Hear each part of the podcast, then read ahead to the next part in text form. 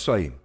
Nós estamos falando sobre idolatria, deuses falsos, baseados no livro do pastor Timothy Keller, baseados numa série de conversas que eu fiz na Casa da Rocha Guarulhos já alguns anos atrás. A gente vai conversando aqui sobre idolatria. Primeiro dia da nossa conversa, primeiro e segundo, né?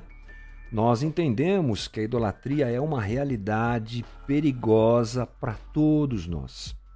Entendemos que dentro da sociedade em que estamos inseridos, a idolatria é uma realidade, que a gente deve desmontar aquela ideia que vem à cabeça da gente sempre que a gente pensa em idolatria, de que idólatra é aquele que se ajoelha diante de uma estátua ou que paga uma promessa de joelhos coisas relativas à idolatria, claro, mas é muito mais do que isso.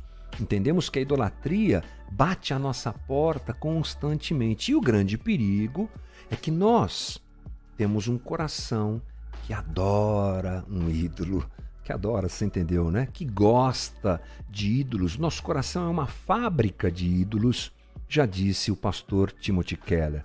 Então, Entendemos isso nas primeiras duas conversas sobre idolatria. Depois a gente entrou na vida de Abraão.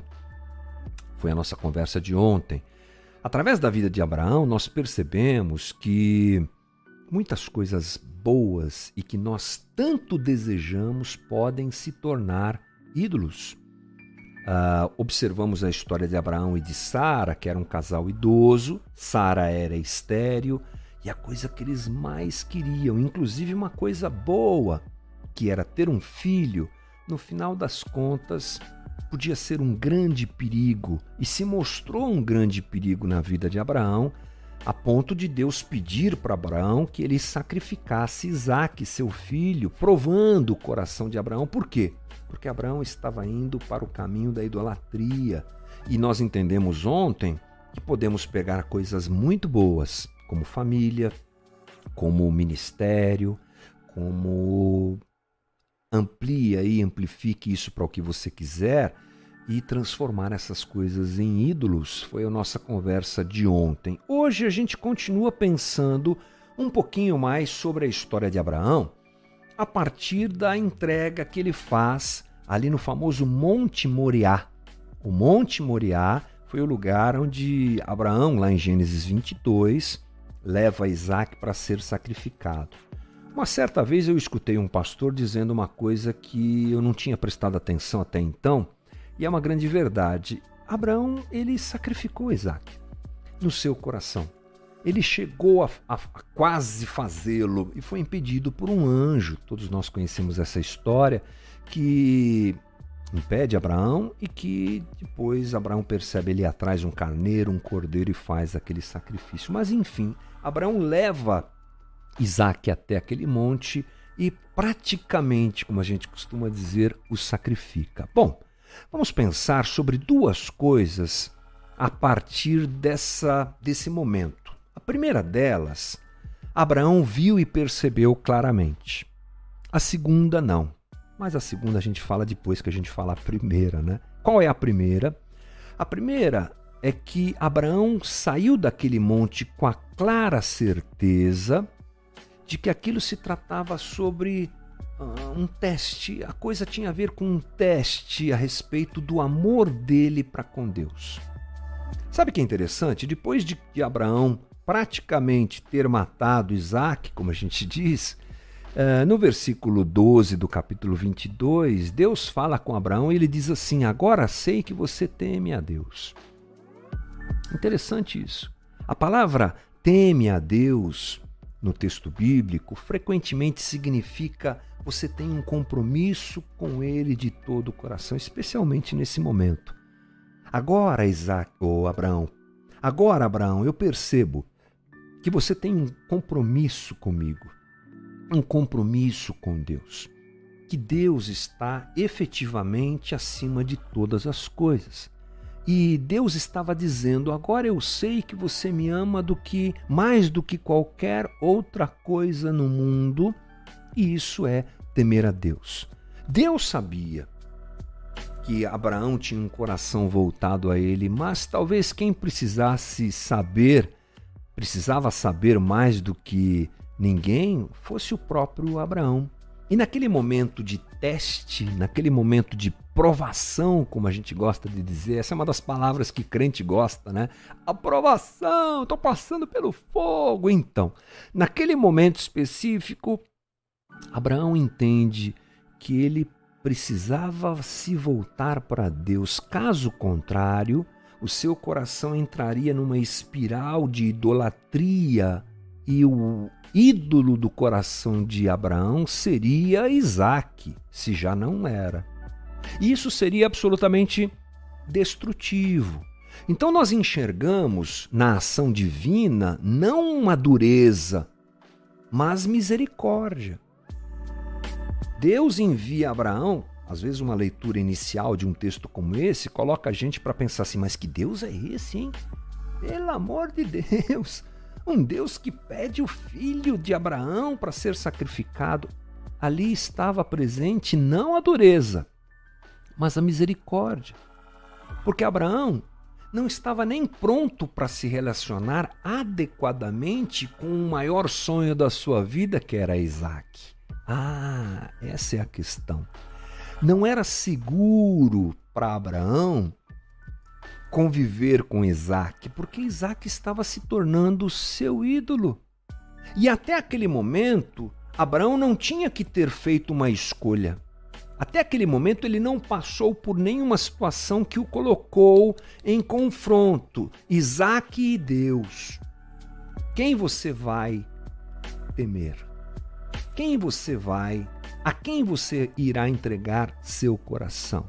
E Deus providencia esse momento de provação e de questionamento. E não há dúvida de que Deus abre os nossos olhos dessa mesma maneira.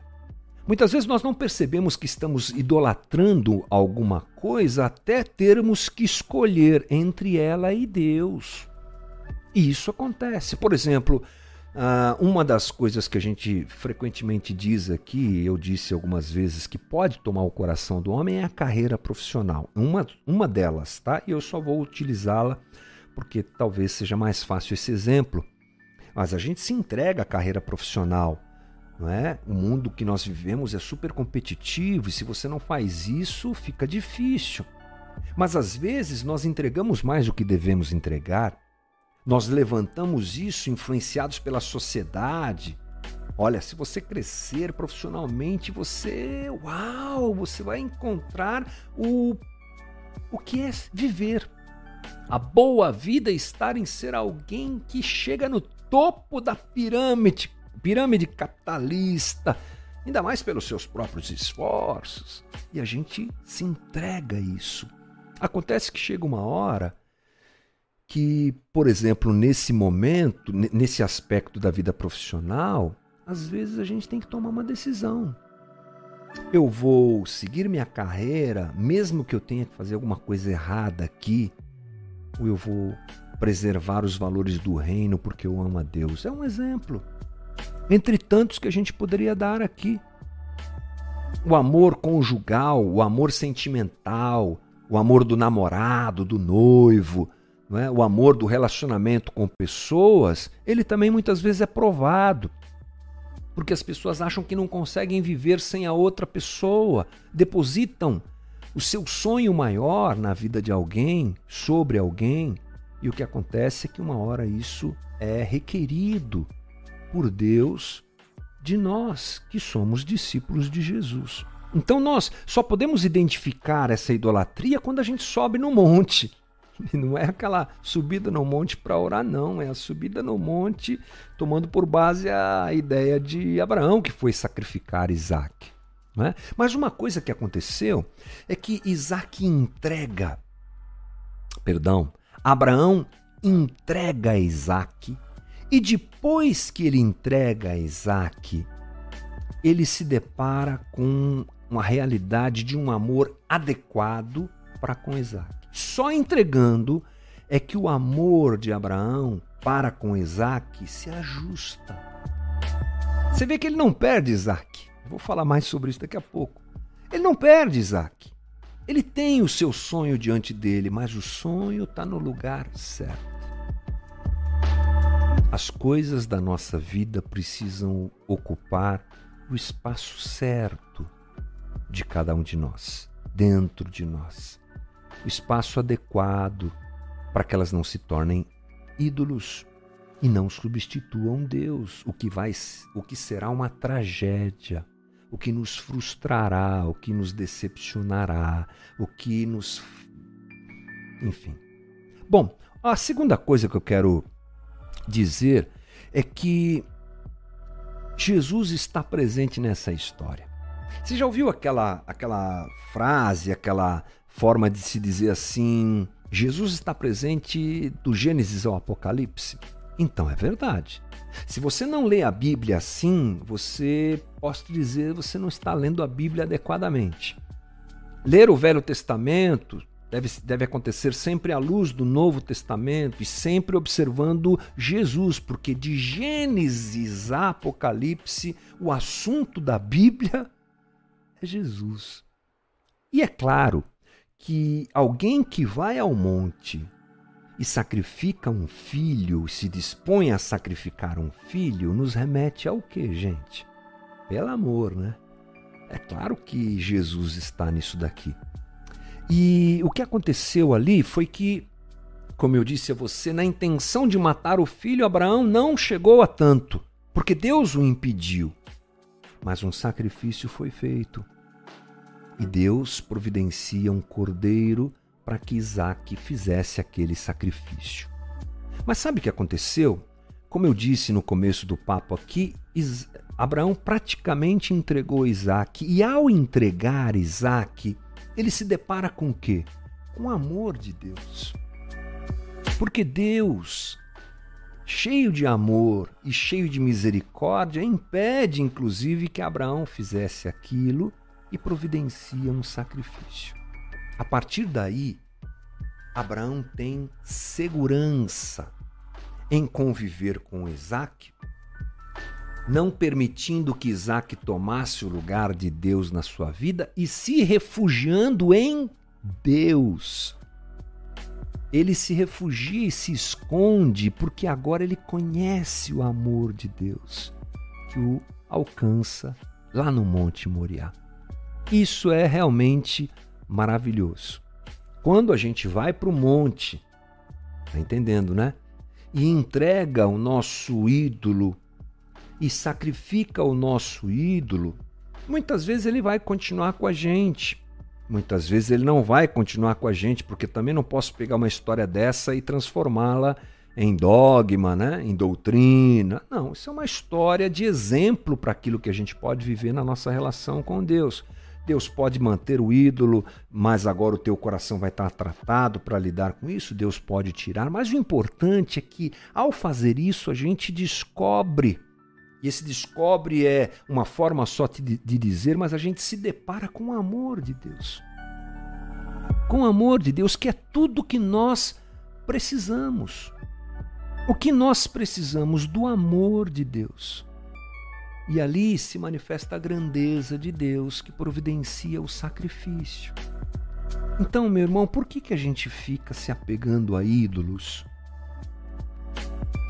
Isso acontece porque nós não percebemos o amor de Deus e achamos que alguma coisa pode substituí-lo. Não percebemos que tudo que precisamos é Deus e a gente fica tentando substituir esse amor por outro tipo de amor, já que o nosso coração é ansioso por amor. Mas quando eu me disponho a entregar e me render a Deus e equalizar a vida e colocar isso no devido lugar, aquilo no devido lugar, eu descubro o amor de Deus, que é pleno, completo. Porque você vai se lembrar que milhares de anos depois de Abraão ter ido até aquele monte, uh, um outro primogênito é levado àquela mesma região para ser sacrificado. É Jesus, é dele que nós estamos falando. Mas nesse segundo momento da nossa conversa, em que o pai leva o primogênito para ser sacrificado, não tem troca. Lá na história de Abraão, Isaac é trocado por um cordeiro. Na história de Jesus, Jesus não é trocado porque ele é o próprio cordeiro. E ele vai lá naquele monte ser sacrificado por mim e por você. É isso que a história de Abraão sinaliza. É isso que a história de Abraão explode diante da gente. Nós temos um Deus amoroso, não precisamos de nada, porque nada pode substituí-lo, nada pode preencher nossa vida como Abraão conheceu lá no Monte Moriá, assim nós precisamos conhecer na nossa relação com Jesus. Muitas vezes, diante de momentos em que esse essa, essa requisição divina acontece, a gente às vezes se amargura e se desespera. Porque temos que entregar esse sonho para Deus. É o único jeito. E aí vem a frustração. E aí vem frases como trabalhei a vida toda para chegar a esse lugar e agora eu tenho que perder tudo isso, está tudo perdido. Investi tudo nesse relacionamento e agora está tudo perdido. Estudei como um louco para ser aprovado, para chegar a esse lugar e agora perdi tudo. Então nós podemos reagir assim. Podemos pensar assim ao entregar nossos ídolos a Deus, ou podemos realmente, como Abraão, ir para a montanha e entregar aquilo que a gente tem de tão precioso que está se tornando ídolo se já não se tornou a Deus. Experimentar, sabe o que? O doce amor de Deus por nós. Então, meu amigo, meu irmão, minha irmã, essa é a nossa conversa sequencial falando sobre idolatria. Vai chegar um momento, provavelmente, que eu e você seremos cobrados ou desafiados a avaliar o que ocupa o nosso coração. Nessa hora, tome cuidado, porque é uma decisão muito importante. Ou eu me apego àquilo e caminho para um caminho de frustração e de decepção, ou entrego para Jesus e experimento o seu doce e poderoso amor.